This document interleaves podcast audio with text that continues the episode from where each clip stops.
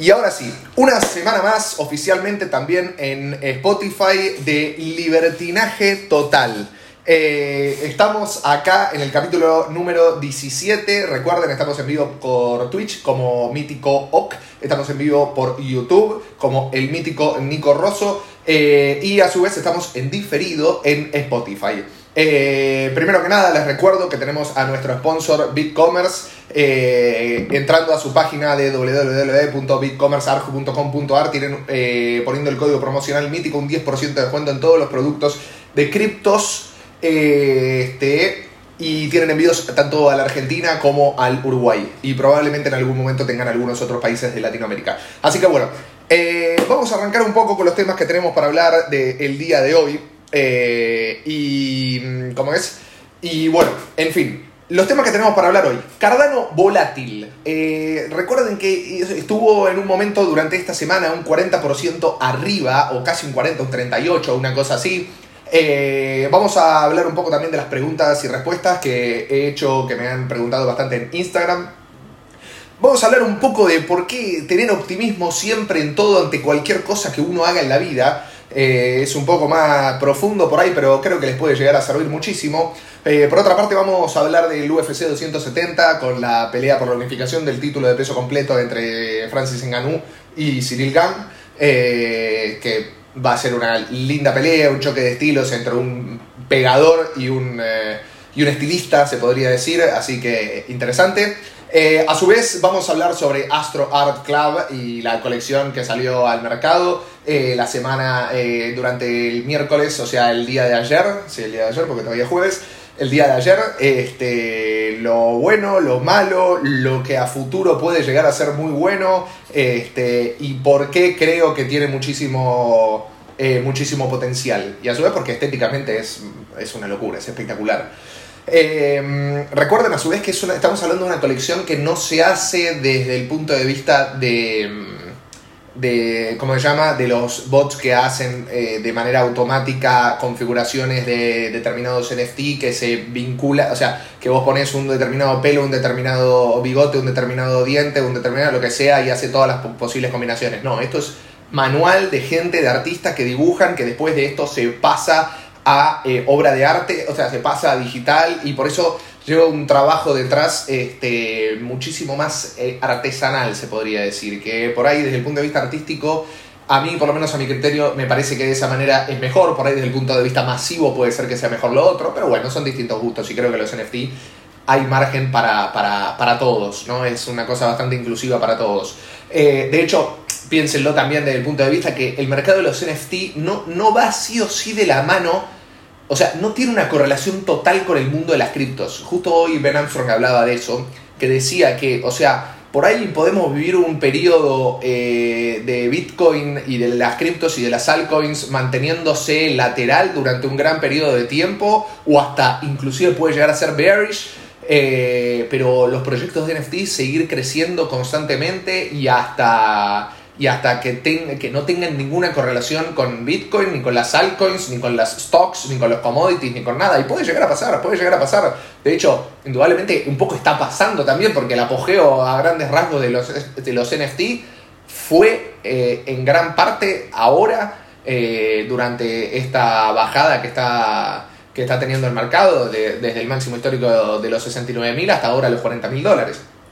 Pero bueno, en fin, eh, vamos a hablar de la situación actual de Zoe, eh, vamos a hablar un poco de, de Leonardo, qué hombre, Leonardo Positorto, con lo bueno, con lo malo, a mí me hace reír mucho este, cuando miro y leo cosas sobre él. Como jugador me parece que es un crack, después, bueno, indudablemente hay cosas que no estoy de acuerdo, la verdad, porque bueno, porque si, si las cosas son como pienso, está estafando gente, pero bueno, eh, no quita que el tipo es un vendedor alucinante. O sea, el tipo tiene un talento, la verdad, innato, eh, interesante.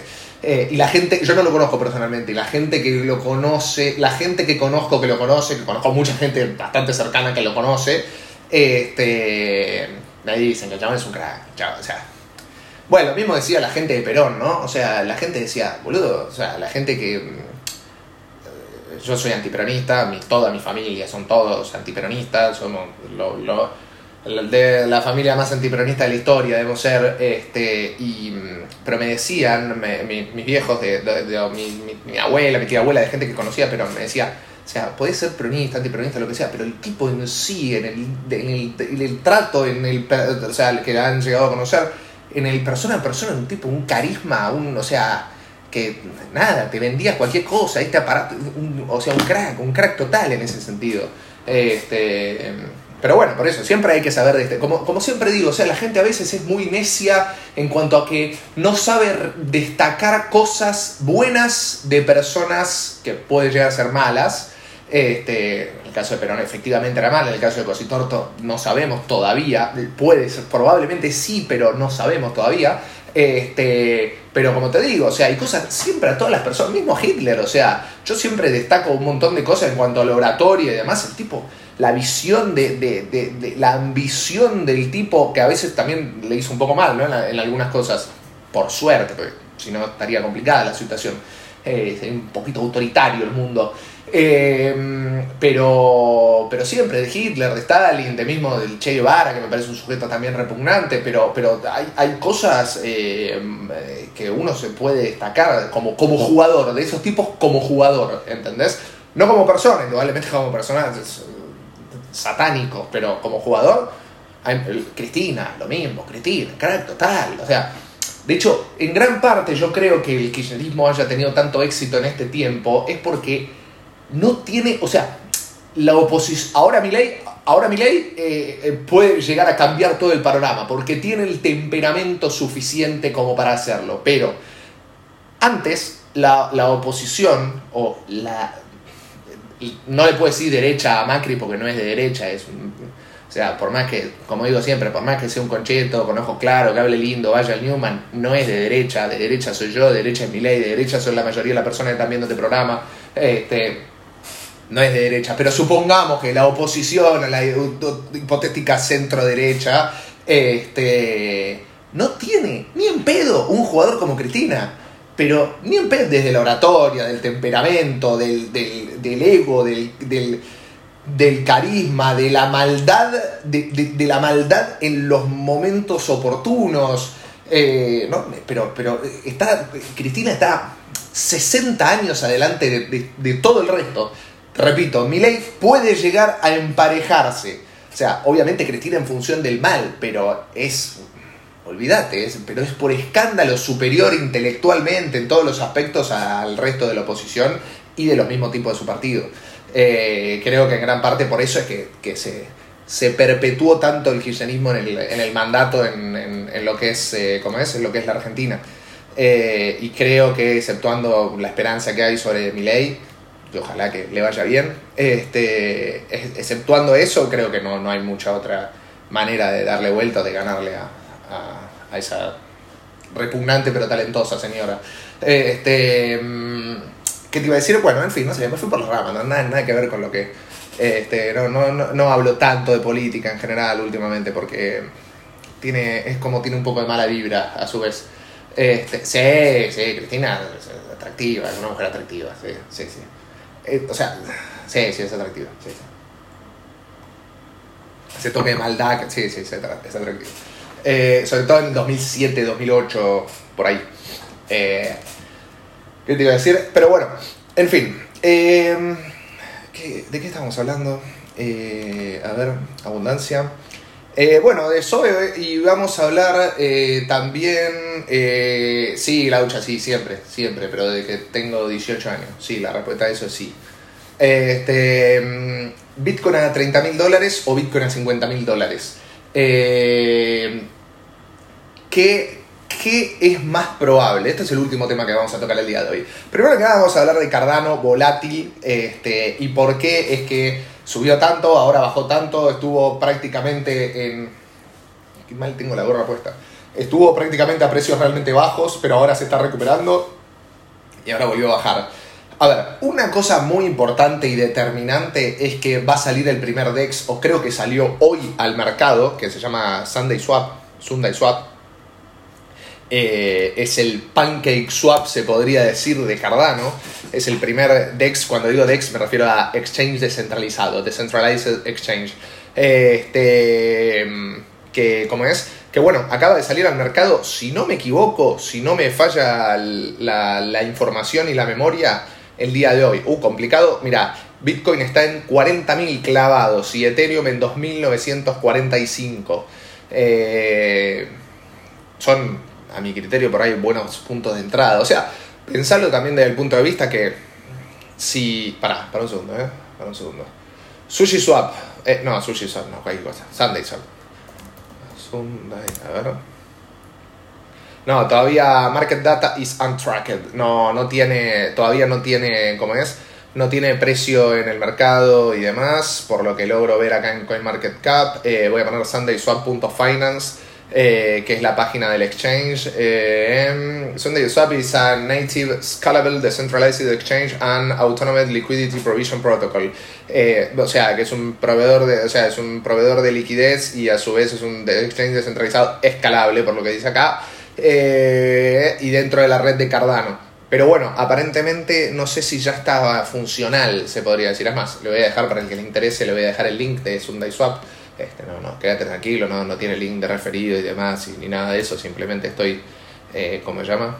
Pasándole a honoren eh, para que lo puedan ver. Este, porque a mí me gusta, a mí me gusta todo lo que es SundaySwap y todo lo que está dentro del ecosistema de Cardano. Me voy a sacar la gorra porque estoy cagando de calor. Eh, ¿Cómo estoy de pelo? A ver. Without gorra, ¿cómo estoy de pelo? A ver, para que lo acomodo. Ahí, con el peine, como me enseñó el sultán, que hay que llevar un peine en el bolsillo, como hacen los tangueros. Eh, pero bueno, en fin. Está bien, ¿no? Sí, sí, está bien. Impecable. Bueno, joya never taxi.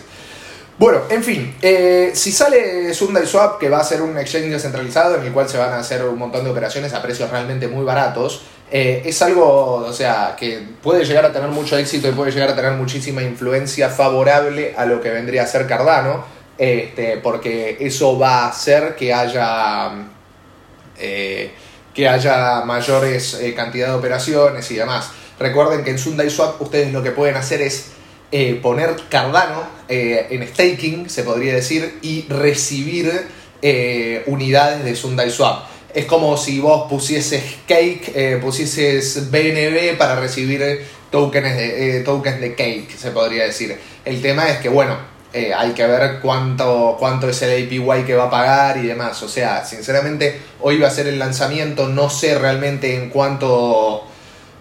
O sea, no sé realmente cuánto movimiento hubo y demás en las redes, porque justo esa fue una semana que no, no, no estuve tan, tan, tan atento al mercado como otras veces. Este, pero bueno, en fin. Eh, creo que es algo muy favorable para Cardano. Creo que además le va a empezar a dar legitimidad y credibilidad a Charles Hawkinson, que la gente lo tilda por lo general de vende humo, de que no cumple las cosas que dice, o que tarda un montón en, en, eh, cumplir las, profecías, las, las proyecciones que hace sobre el roadmap de Cardano y demás. Pero bueno, a su vez, a ver, el roadmap de Cardano, si no me equivoco, no tiene una fecha exacta y, todo ese tipo de cosas, eh, sino que se van eh, haciendo al correr, con el correr del tiempo. Se van, o sea, se van haciendo acorde a, a, cuando vaya evolucionando y se vaya desarrollando. De hecho, para que se den una idea, eh, como siempre digo, los proyectos dentro de las criptos eh, y dentro de todo lo que es el Internet en general y todo lo digital, no, no se habla de proyectos terminados, sino que se habla de desarrollo, o sea, de cosas que van evolucionando con el tiempo y por eso a su vez son de código abierto para que cada persona pueda eh, em, poner las mejoras que se le ocurran y que puedan hacer eh, que avance y que mejore el rendimiento de, ¿cómo se llama? del, del sistema, del protocolo, de lo que sea. Después, bueno, por otro lado, este, en cuanto a lo que me pregunta Santi, eh, depende qué tipo de pizza. La pizza a la piedra eh, se come con la mano, pero la pizza, la pizza al molde se come con cubiertos porque operativamente es un quilombo comer una pizza al molde con la mano. Eh, yo soy más partidario de la pizza al molde, por más que sí sea más grasa, como le quieras decir, lo que sea, es verdad, pero me gusta más la pizza al molde o al corte, como le quieras decir. Este, y sí, me parece que se come con cubiertos en ese caso. Eh, con un vaso de moscato, no, no, no tomo moscato, mentira.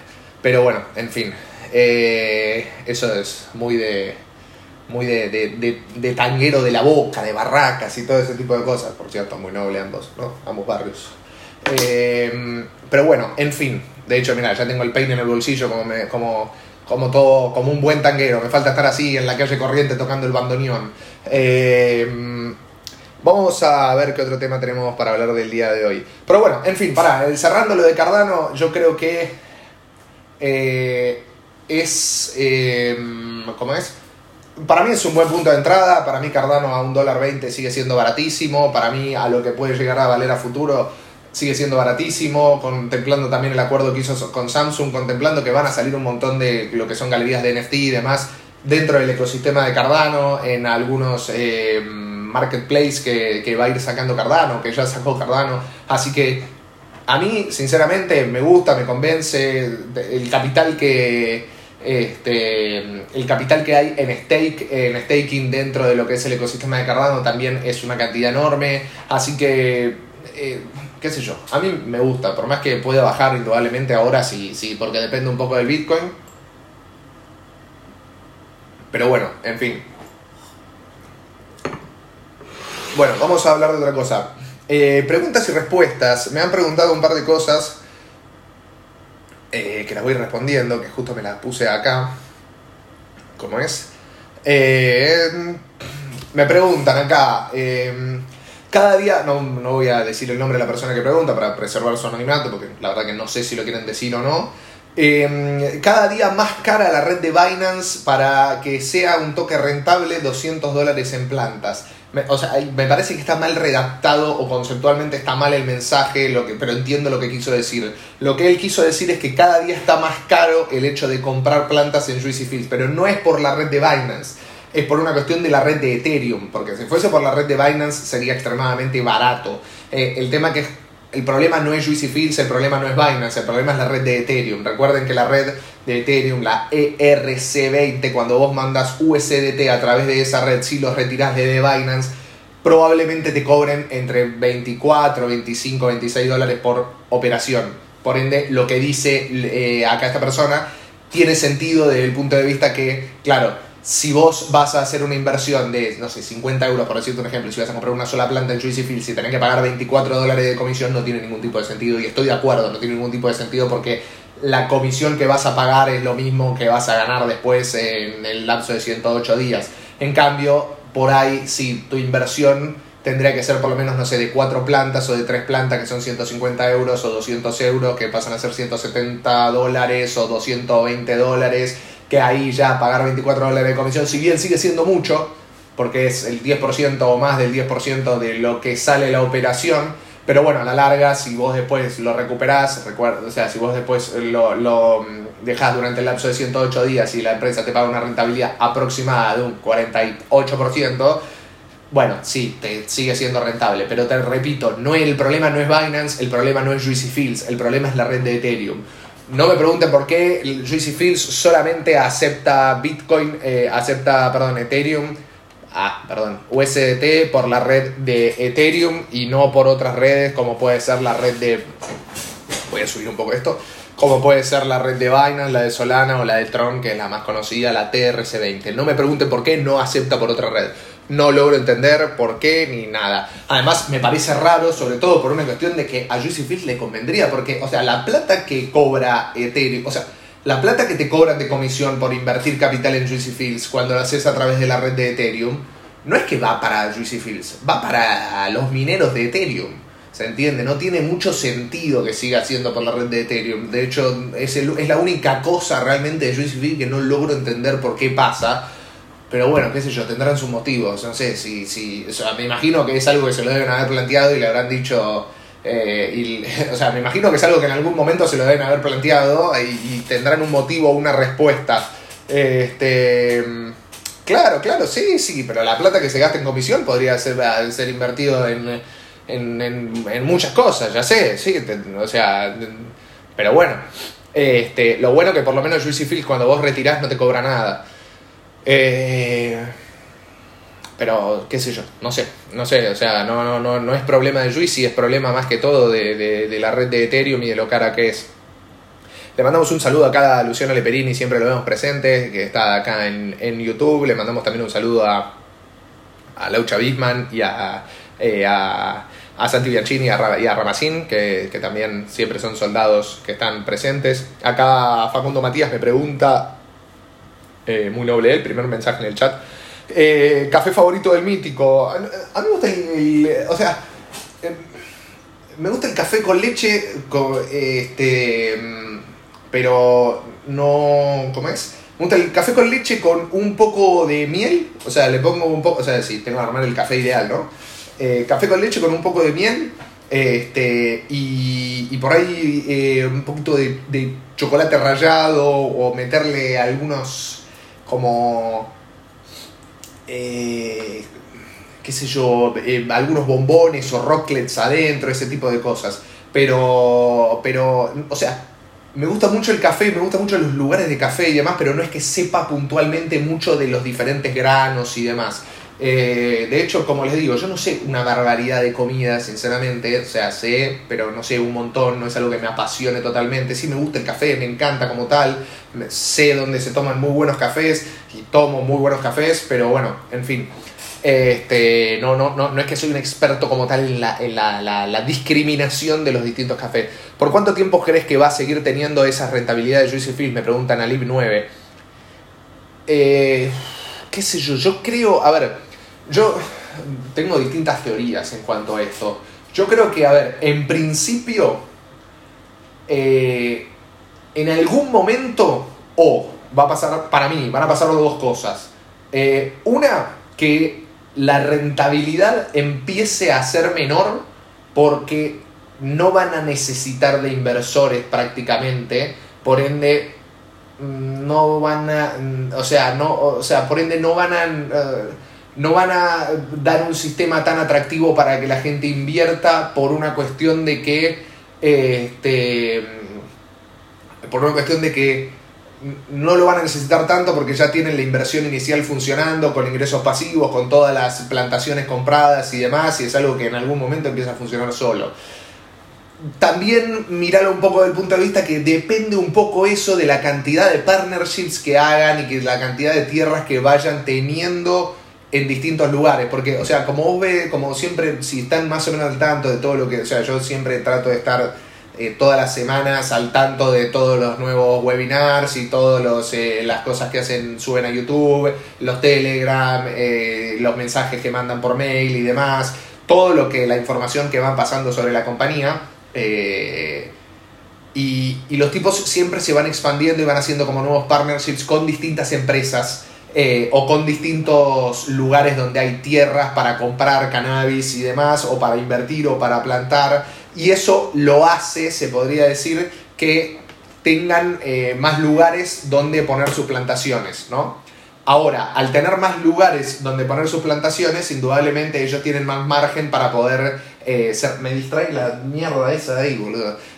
Tienen más margen para poder financiar... O sea, tienen más margen para necesitar financiación para que nuevas, eh, nuevas plantas sean invertidas. ¿Se entiende? O, que o, comprar más terrenos. No sé si qué viene primero, si, si ellos se financian para luego comprar los terrenos o compran los terrenos y luego se van financiando con eso y con eso van plantando.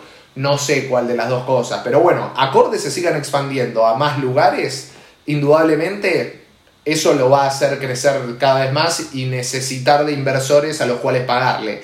El tema es si en algún momento ya se expandieron tanto que no tienen más lugares donde comprar tierras, no tienen más lugares donde expandirse o lo que sea, eh, bueno, en ese momento yo creo que lo que va a pasar es que los tipos van a decir, bueno, ya no necesitamos más financiación, este, no necesitamos hacer el sistema de crowdfunding eh, y, bueno, nos quedamos con los inversores que ya tenemos y, le, y se hacen X cantidad de plantas por año con el capital que ya entró alguna vez y se sigue funcionando y sigue reinvirtiendo constantemente, pero, pero sin financiación externa. Es como, a ver, recuerden, el crowdfunding, eh, crowdgrowing, como le dicen en Juicy Field, pero es lo mismo que el crowdfunding. Eh, el crowdfunding es un sistema que es igual a, o sea, el crowdgrowing es igual al crowdfunding. El crowdfunding es un sistema que se usa en el rubro inmobiliario para financiar la creación de un determinado departamento, de un determinado edificio. Pero y el cual te pagan una rentabilidad acorde a la inversión que vos hiciste. Ahora, cuando el, eh, cuando el edificio ya se creó, no te necesitan más, ¿se entiende? No te necesitan más y ya te pagaron toda la rentabilidad correspondiente que te habían prometido y te dicen, bueno, listo, ya está, nuestro acuerdo ya terminó, duraba toda la construcción de este departamento, de este edificio, durante todo este periodo te íbamos a pagar tanto, tanto, tanto, eh, porque, bueno, vos fuiste una de las personas que financió y eh, si cuando el edificio ya está hecho, ya está todo vendido, lo que sea y demás, te dicen, bueno, listo, ya está, nuestro acuerdo terminó, te, hemos pagado esto, vos invertiste esto, punto, nos vimos Disney. Eh, puede llegar a ser que con Juicy Fields pase lo mismo. Eh, y bueno, no sería grave, ¿no? Estaría perfecto. Significa que, que... ¿Qué pasó? Que se apagó esto, boludo. Ahora me estoy asando, men. Pará, ¿eh? Un segundo. Eh, o sea, significa que ya su objetivo está cumplido y no te necesitan más, pero no en el mal sentido, sino que, o sea, por, por, ejemplo, no sé, la plantación dura 108 días y en el lapso de esos 108 días vos tuviste tu cosecha, te pagaron tu rentabilidad y demás, eh, y por ahí en la próxima te dicen, bueno, bueno, ya no necesitamos más, o sea, ya te pagamos todo lo que te teníamos que pagar, listo. No sé, puede ser que eso pase, no tengo la certeza, pero puede ser que eso pase. Eh, pero me parece que falta bastante para eso, porque mientras se sigan expandiendo y mientras sigan creciendo a distintos lugares, eh, creo que siempre van a necesitar financiación. Va a haber un momento que ya no, sí, indudablemente, pero me parece que estamos bastante lejos de eso. Cuando digo bastante lejos me refiero, no sé, por ahí a, dos años, y espero que sean más, pero bueno, en fin. Eh, opiniones de Lemon, eh, porque se puso en modo lento esto. Cuando se pone en modo lento no puedo escribir. Eh, opiniones de Lemon. No tengo una opinión formada, sinceramente, sobre Lemon. No, no le he prestado tanta atención. Recordá si estás viendo esto en YouTube, frená todo lo que estés haciendo, absolutamente todo lo que estés haciendo. Si estás comiendo una media luna, frená y ponele like al video si es que te gustó, si es que te está aportando algún tipo de valor. Si no te gusta, no te sirve y demás, ponele no me gusta, pero aclaralo, ponele no me gusta, a mí tipo no me gusta tu pelo, no me gusta tu chomba, la cos, no sé, cualquier cosa. Eh, pero eso también está bueno que, que siempre que, que, lo aclares. Eh, me está, me está dando el coso, ¿no? Me estoy cagando de calor. Porque lo apagué y se. Es cagada, men. A ver.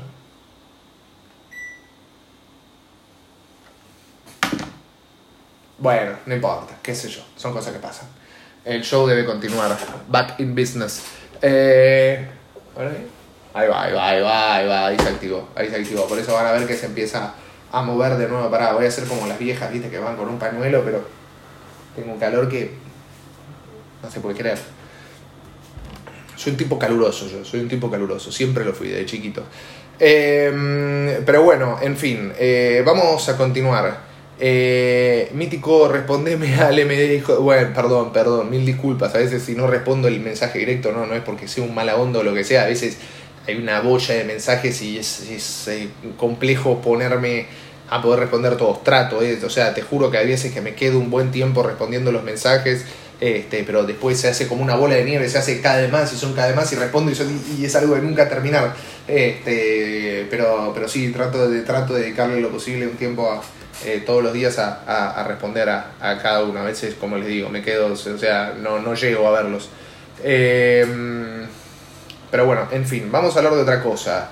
Eh, vamos a hablar de por qué uno tiene que ser optimista siempre en todo. O sea, eso, el, otro día hice un video en TikTok sobre eso. de hecho, vamos, vamos a pasar el chivo, vamos a pasar el TikTok. O sea, ahí tienen mi TikTok, si me quieren seguir, tengo, tengo buen contenido.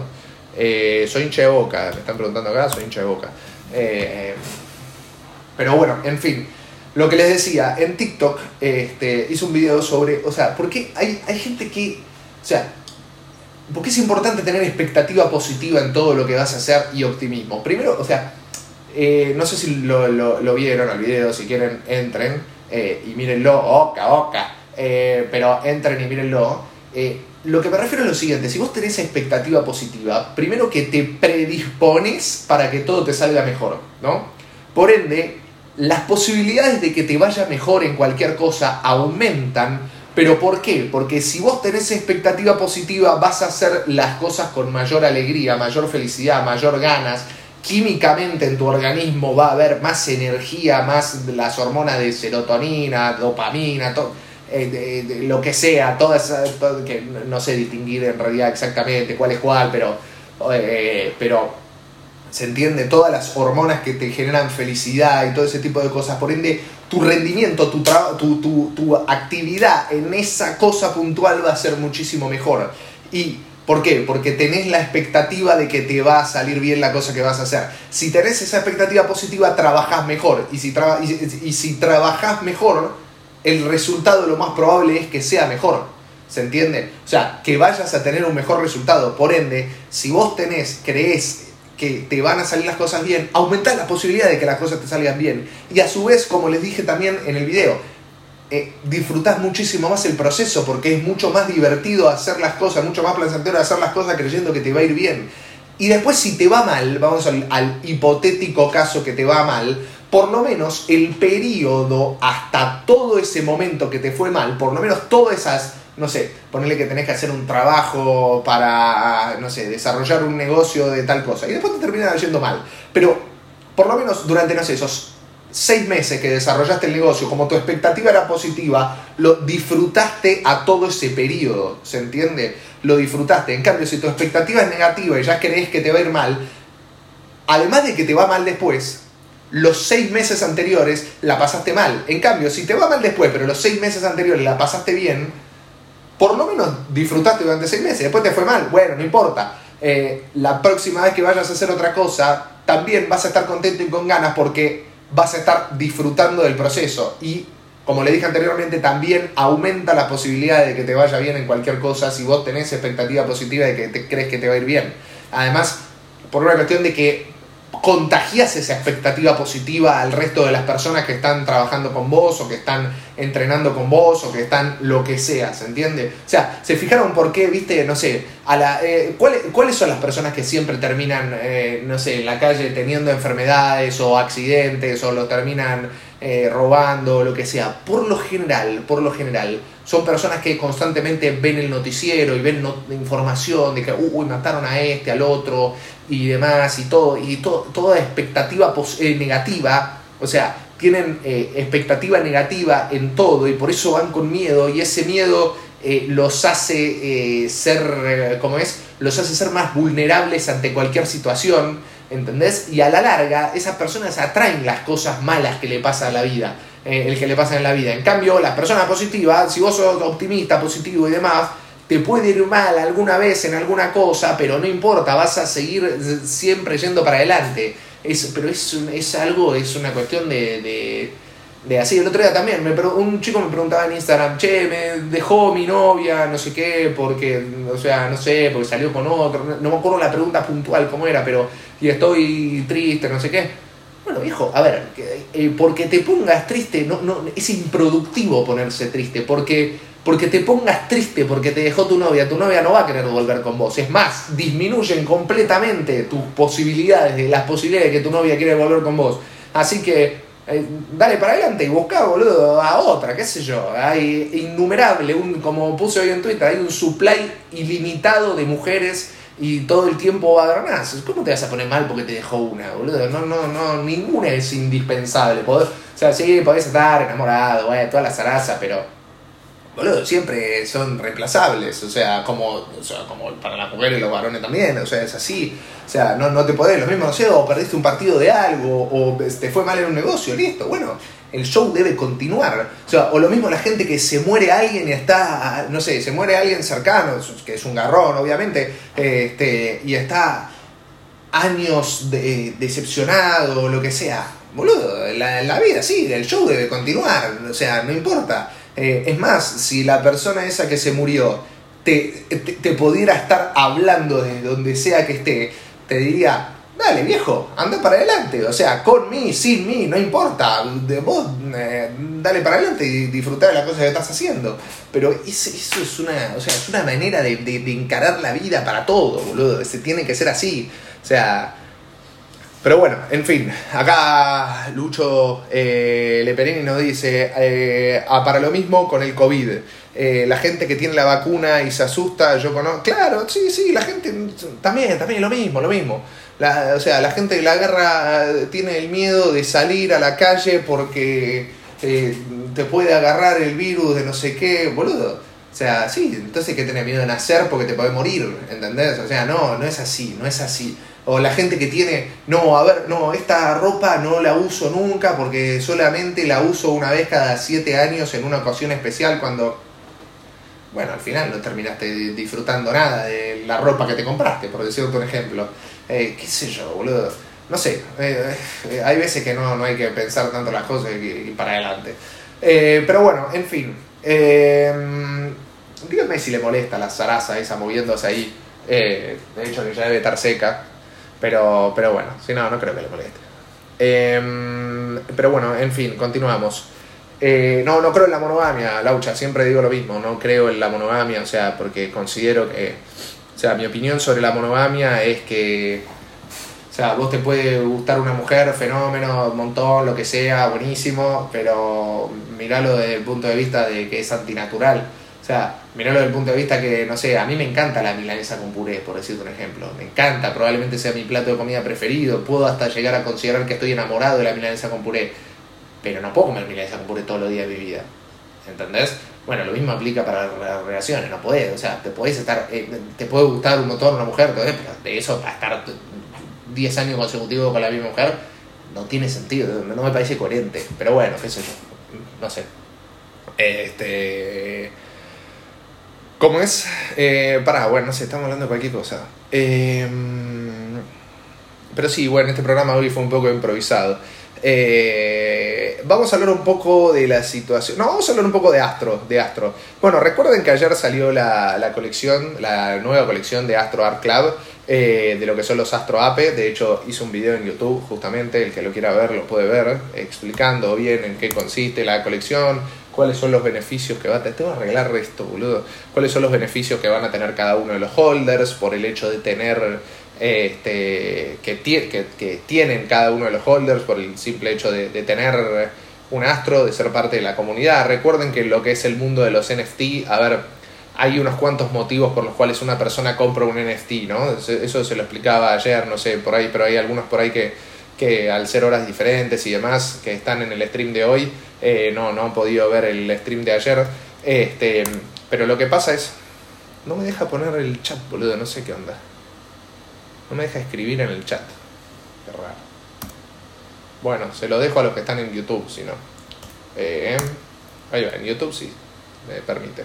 Pero bueno, en fin, continúo. Eh, Astro Art Club, como les digo, es una comunidad que tiene como objetivo que primero que disfrutar del arte de los, de los monos astronautas que se van haciendo, eh, que al principio son monos astronautas porque es Astro Ape, después luego de eso se van haciendo otras, eh, otras colecciones, seguramente la próxima ya sean este, jirafas y así sucesivamente van a ir saliendo distintas cosas.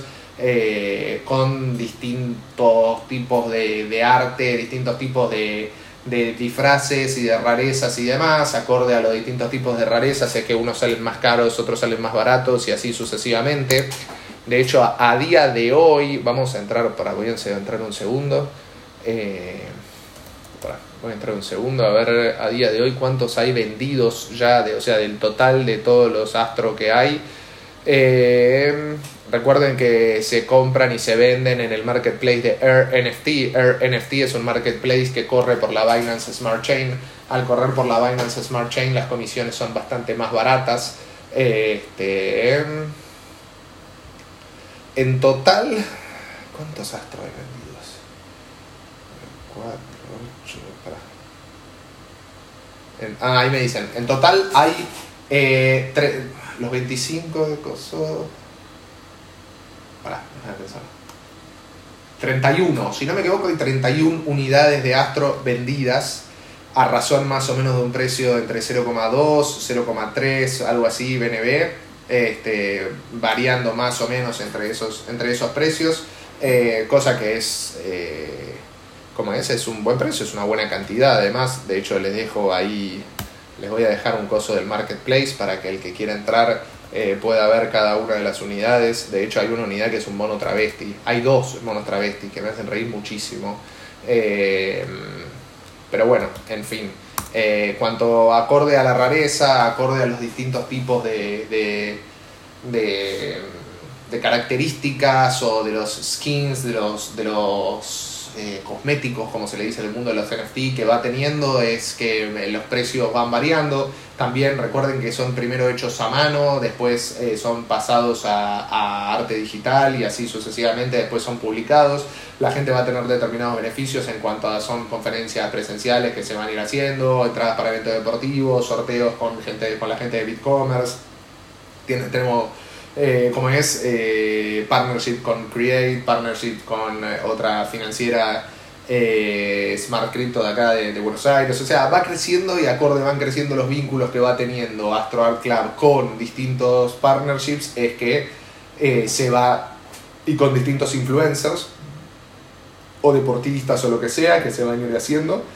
es que se va revalorizando la, la colección. Indudablemente, esto como siempre en el mundo de los NFT, como pasó un poco con Bored Ape, que al principio salieron a precios bajos y después la gente para sentir pertenencia por ser parte del club empezó a comprarlos y a precios más caros y a su vez eh, los influencers y demás que le han regalado algún NFT empezaron a salir a mostrarlos en el mercado para que la gente eh, como es, para darle, generar ese hype y esa expectativa, y se empezaron a hacer eventos copados. O sea, es acorde, es como invertir, se podría decir, en el desarrollo de una determinada comunidad. Y hay gente, sino que también que lo ve desde el punto de vista de que le gusta el arte y le gusta invertir en el arte como tal, eh, y le gusta eh, una pieza de una determinada colección y se lo hace NFT, y bueno, y así sucesivamente, este, como es, eh, lo, lo, tiene no por ahí por una cuestión con fines lucrativos, sino que lo tiene porque le interesa el hecho de, de holdear un determinado NFT puntual. Eh, pero no por el hecho de holdearlo, sino como les digo, por el hecho de que le gusta el arte, como vos podrías comprar una, una cosa, una, una obra de arte. Eh, en 10 días, para que hice un segundo, lo renovado, No sé, acá hay uno bardeando a Positorto. Bueno, ahora vamos a hablar un poco del caso de Zoe este, y cómo, cómo sigue avanzando y demás. Eh, ¿Qué iba a decir? Ah, estamos en vivo, le vamos a recordar a la gente de Twitter, porque a veces me cuelgo. Estamos en vivo. Eh, y a su vez también vamos a entrar a, a Telegram, así le recordamos también a la gente de Telegram, mucha abundancia.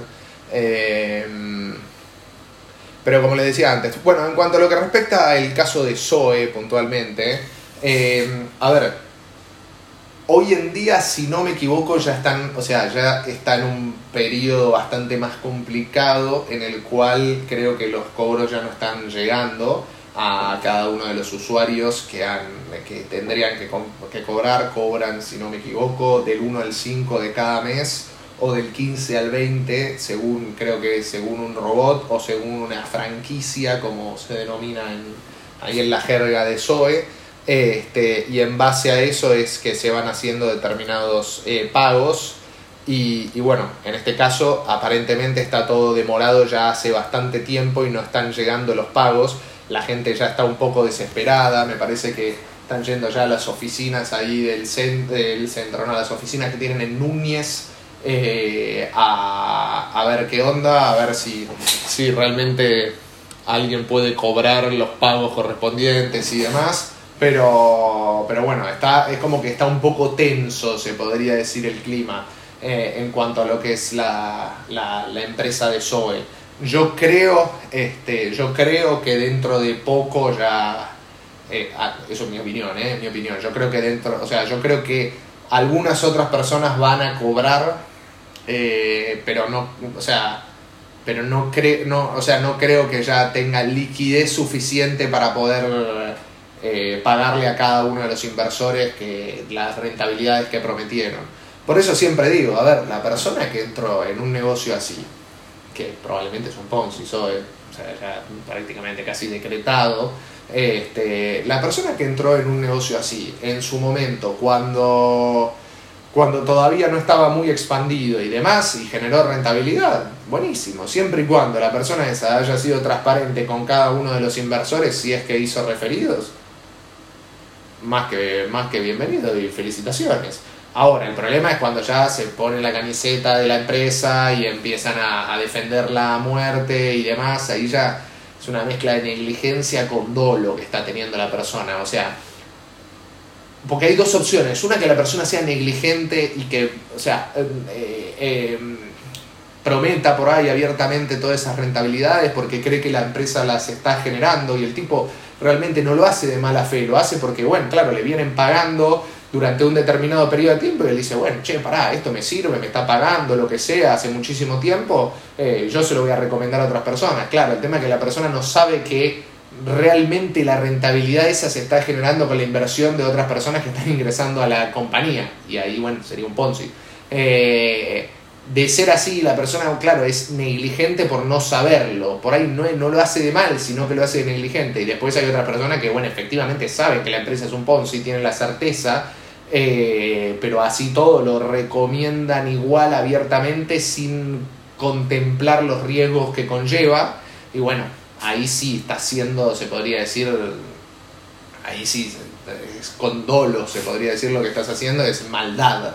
Este, pero bueno a ver, exceptuando que le digas a las personas, che, mira, esto es así, creo que es un Ponzi, puede llegar a durar X periodo de tiempo, si querés tomar el riesgo de invertir, invertí, si no querés tomar el riesgo, no inviertas, eh, pero bueno, ahí sí está siendo totalmente transparente y demás.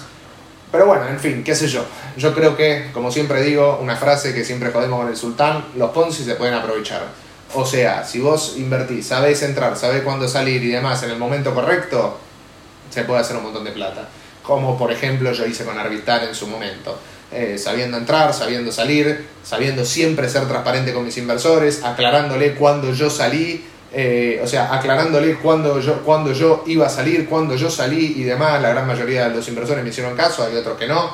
este, pero, pero bueno, o sea, o sea, si vos sos transparente con la gente, te vas a dormir con la conciencia tranquila y que hiciste la cosa bien. Eh, pero bueno, qué sé yo, en fin, la gente es un poco subjetiva con esas cosas y no sabe, eh, no sabe...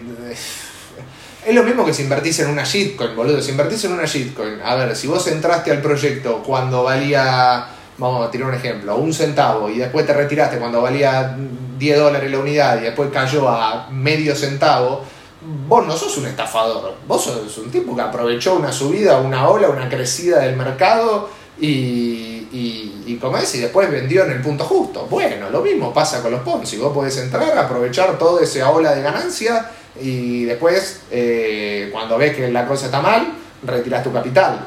Eh, pero bueno, el tema, lo que es delicado es el tema de los referidos. Eso sí, es delicado moralmente, sobre todo, depende cómo lo, se lo expliques a las personas. Y en cuanto a una cosa que siempre tienen que ver cuando miren las inversiones en todo este tipo de empresas es también ver un poco la trayectoria o qué hay detrás de las personas que crearon la compañía. Por ejemplo, si vos ves el caso de Zoe, de Cositorte y demás, o sea, yo me acuerdo cuando la vi por primera vez, cuando me lo, presentaron por primera vez, este,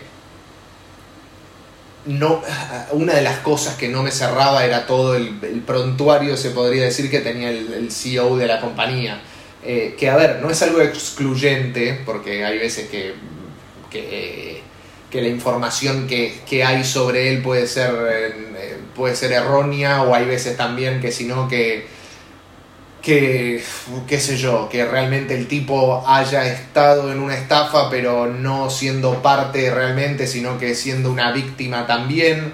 Eh, y por ahí fue negligente y no tuvo dolo a la hora de accionar en esa estafa. Este, pero por lo general, por lo general, una persona que desarrolló algún negocio eh, como, o sea, como creador del negocio, ¿no? Desarrolló un negocio que termina siendo un Ponzi, por lo general casi siempre terminan reincidiendo. O sea, casi todas las personas, CEOs y demás, de las determinadas empresas que terminan siendo Ponzi, si es que están en libertad, que por lo general terminan quedando en libertad igual, o van medio jugados, lo que sea, y terminan quedando en libertad, no sé por qué, cómo, no importa, tampoco me interesa. Este, a la larga después siempre terminan reincidiendo, en, las próximas eh, empresas que crean también terminan siendo Ponzis. Eh, no sé por qué lo hacen, sinceramente, o por ahí sí, porque son estafadores, qué sé yo, no sé. Pero, pero suele pasar, suele pasar. Pasaba con Santi Fuentes el de Arvistar, si quieren vean la historia sobre Santi Fuentes, el, CEO de Arvistar, eh, cómo terminó y todas las antecedentes que el tipo tenía y demás. Pasa ahora o casi sentado que va a pasar con el caso de Cositorto. Este, pasó también, eh, si no me equivoco, con lo que era Quailian en su momento. y así sucesivamente. Un poco si ves los antecedentes de los tipos y eh, te permite dudar mucho sobre, sobre si invertir o no. Pero bueno, en fin, entiendo que no toda la gente antes de invertir hace todo este análisis, por eso si haces todo este análisis estás 30 años adelantado al resto. Bueno, eh, vamos a hablar de. Vamos, a cambiar, vamos a hablar de deporte. Este. Mm, ahora esta semana se viene el sábado 22. Me voy a juntar yo un asado con un par de amigos a ver la pelea. Eh, pelea Francis Ngannou contra Cyril Gann eh, por el título de peso completo. Recuerden que, o sea, en realidad es una unificación del título porque hay como dos campeones hoy en día. Uno es Cyril Gann es campeón interino porque, bueno, porque tuvo medio problemas eh, aparentemente en Ganu con Dana White, con el tema de los pagos y demás, y por eso le armó un interinato. Dana White, bueno, es el dueño del circo, hace lo que se le canta a la pelota. Este, para algunos está bien, para algunos está mal, qué sé yo. Para mí está perfecto, el tipo, si es el dueño de la franquicia, puede hacer lo que quiere, poner la regla. Eh, y bueno, el tipo creó, eh, el tipo, ¿cómo es? Y bueno, y el campeón eh, Francis Ngannou, que le había ganado a Miocic por eh, la semana, durante la pandemia, va a pelear ahora contra él. Recuerden que hay una especie de hype interesante porque los tipos eran compañeros de equipo y a su vez Ngannou se fue de ese equipo que es MMA Factory, que probablemente sea el mejor gimnasio de MMA de, de, de Europa, que está en París. De hecho, como es, el entrenador es ese tipo Fernán López, que no sé si alguna vez lo vieron, un camerunés, eh, al igual que Enganu, y está medio peleado con Enganu porque dice que es un desagradecido, porque Enganu cuando, o sea, la historia es que Enganu cuando llega de Camerún a Francia, a sus 27 años creo, con una mano atrás y otra adelante, el tipo no tenía guita, era un homeless y, y bueno, y llega a ese gimnasio y le dice, hola, yo quiero boxear, y cuando le dice eso, bueno, le ven el físico y demás y la potencia que tenía y todo y dicen, bueno, eh, está bien, venía a entrenar con nosotros. Y el chabón le dice, no, bueno, pero pará, hay un pequeño inconveniente. Vivo en la calle. Bueno, quédate a dormir acá en el gimnasio. Y el chabón aparentemente se empezó a quedar a dormir en el gimnasio, no sé qué, empezó a crecer, le, dieron como su...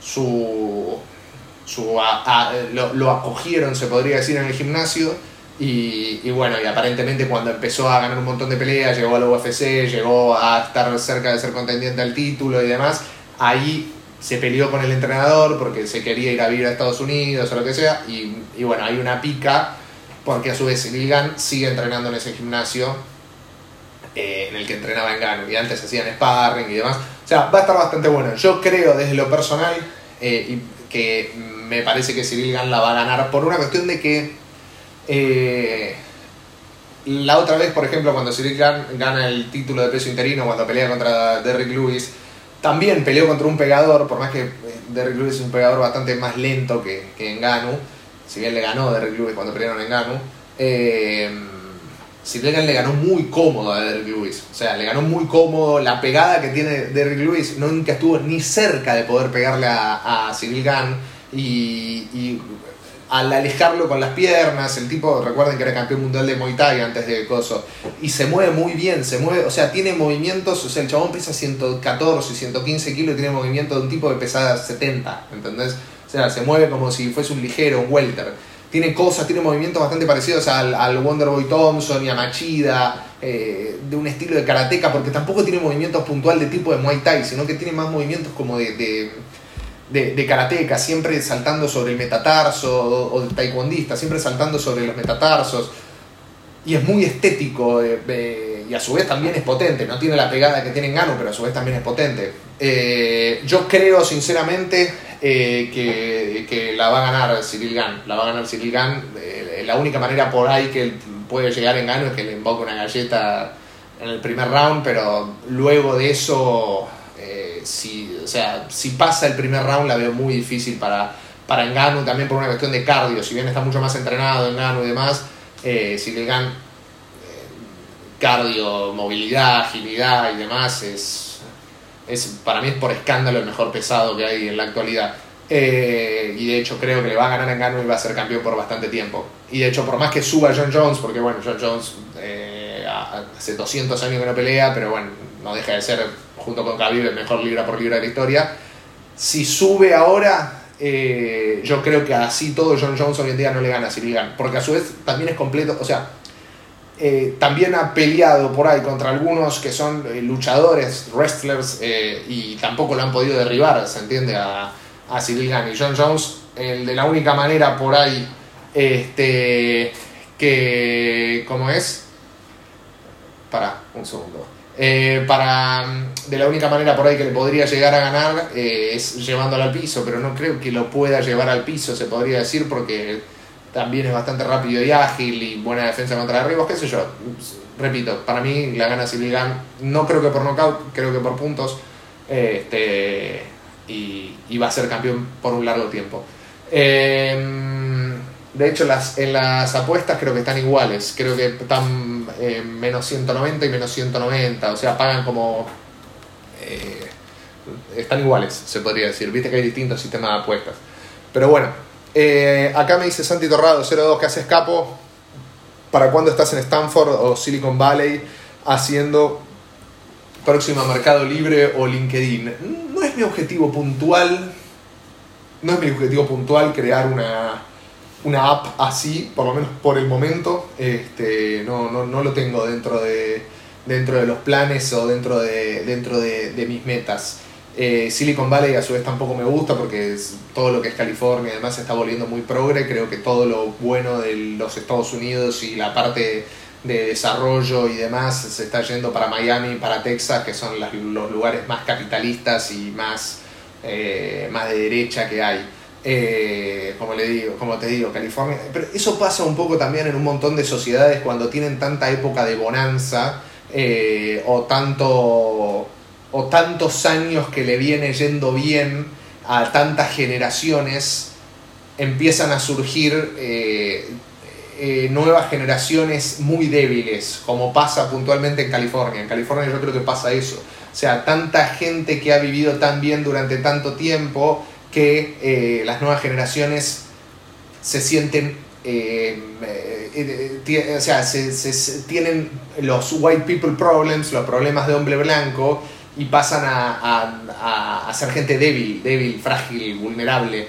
Eh, y por eso se unen al progresismo, a, a todas esas pelotudeces de, de, persona débil.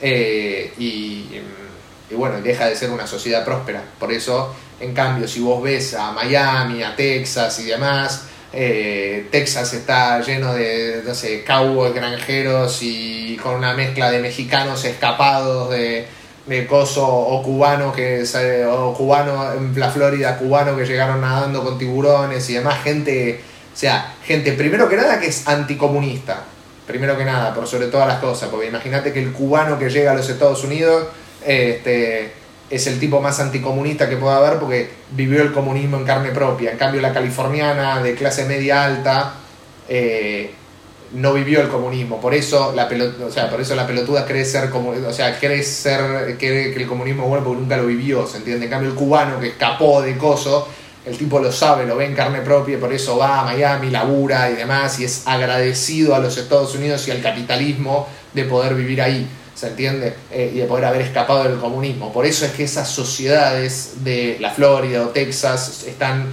hechas con eh, generaciones de personas mentalmente mucho más fuertes, más productivas y demás que lo que es todo lo que está en California y toda la parte esa más nefasta. Em, pero bueno, en fin, qué sé yo, no, no quiere decir que todos sean así, ¿no? Eh, pero la gran parte, como les digo, la gran parte de los científicos y todas esas cosas de Silicon Valley se está moviendo a California. O sea, Silicon Valley ya no es el lugar más próspero en cuanto a cerebros eh, una startup de 18 horas construir no importa la ubicación en ciberseguridad con la computación cuántica y otras tendencias de largo plazo. Interesante, interesante. Como te digo, no sé si es mi objetivo este, puntualmente. Este, ¿qué recomienda el canal cubano? Para. Eh, recuerden a las personas que nos están viendo. Eh, Sí, eso puede ser, Santi, eso puede ser lo que está diciendo. Eso, esto último que está diciendo puede ser, porque en general tiempos prósperos crean personas débiles y sociedades eh, y tiempos difíciles crean eh, personas fuertes. Eso puede ser, sí, sí, sí, puede ser. Esperemos que no sea así, pero puede ser. De hecho, bueno, recuerden a la gente que está viendo en Spotify que puede, Spotify solamente me permite grabar durante una hora Así que se pueden pasar para Twitch para, para ver, el, eh, para ver el stream, lo, el resto que queda del stream, a Twitch o a YouTube. Les mando un saludo muy grande a todos los que están en Spotify y continuamos en Twitch y en YouTube, ya quedamos una hora ya de grabación. Eh, gracias a todos los de Spotify, éxitos y abundancia. Nos vemos, seguimos en Twitch y en YouTube.